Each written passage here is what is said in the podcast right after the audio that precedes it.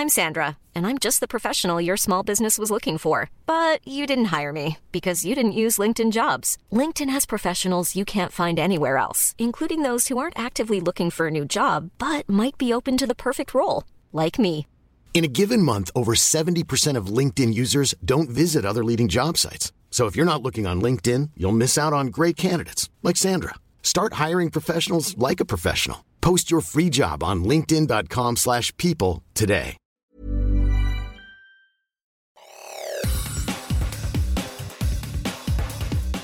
Te saluda Roberto Escalante y esta es la información que tiene para ti Organización Editorial Mexicana. Me llamo José Miguel, tengo 12, 12 años.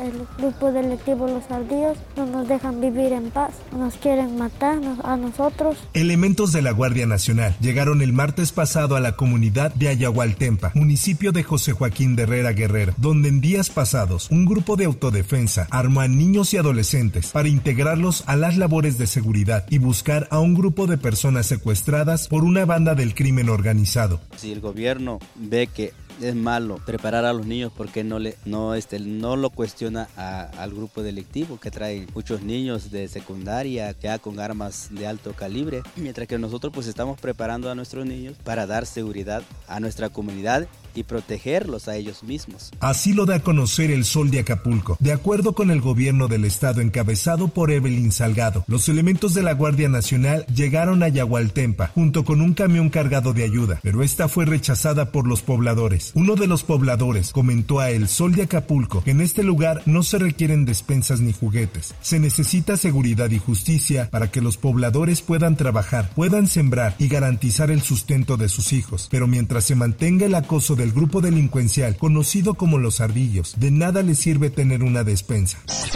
En notas deportivas, Se suspenden luego de una denuncia que se, que se presentó ante el, el Poder Judicial el día viernes. El Poder Judicial analizó esta, esta denuncia y el día de hoy, bueno, pues determinó que, que existe una, una suspensión una vez que se conoció la suspensión provisional de las corridas de toros en Plaza México por parte de la jueza quinta de distrito en materia administrativa, Sandra de Jesús Zúñiga, quien aceptó el amparo promovido por la asociación Todas y Todos por Amor a los Toros, la empresa del coso capitalino advirtió que no bajará los brazos y evaluará todas las acciones legales para que los daños sean resarcidos por todos los inconvenientes que la sanción ilegal cause. Esta es una nota que da a conocer el esto.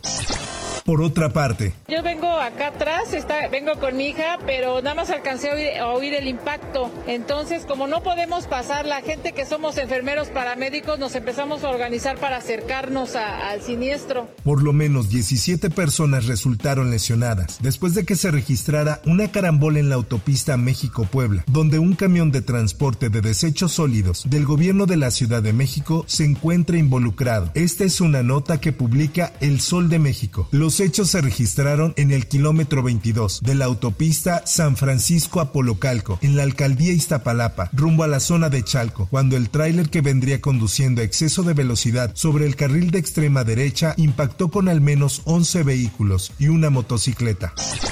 En otras cosas, la segunda sala de la Suprema Corte de Justicia de la Nación votó a favor de un amparo contra la implementación de la reforma a la ley de la industria eléctrica aprobada en 2021 por el Congreso de la Unión, con lo que se da mayor ventaja a la Comisión Federal de Electricidad por encima de empresas privadas. Así lo informa la prensa. La decisión de la segunda sala fue a raíz de considerar que viola las reglas de generación y mercado eléctrico mayorista que prevé la Constitución desde 2013, cuando se hicieron modificaciones en el sexenio de Enrique Peña Nieto.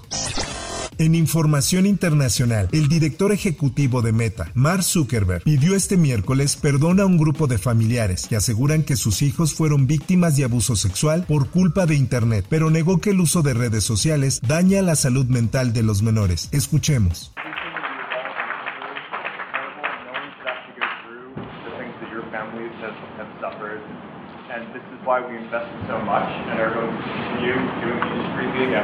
Así lo dijo durante una audiencia en el Senado de Estados Unidos, en la que también testificaron los directores ejecutivos de Snap, Discord y TikTok para analizar las acciones que los gigantes tecnológicos llevan a cabo para detener el abuso sexual infantil en sus plataformas. Por último y en información de los espectáculos.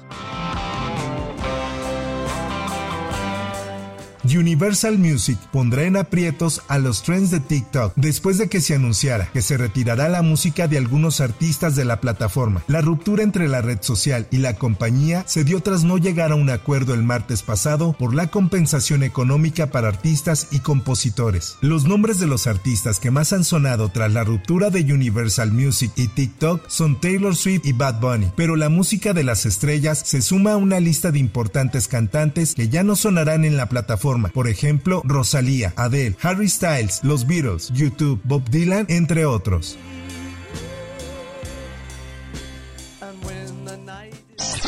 Hasta aquí la información y te recuerdo que para más detalles de esta y otras notas ingresa a los portales de Organización Editorial Mexicana.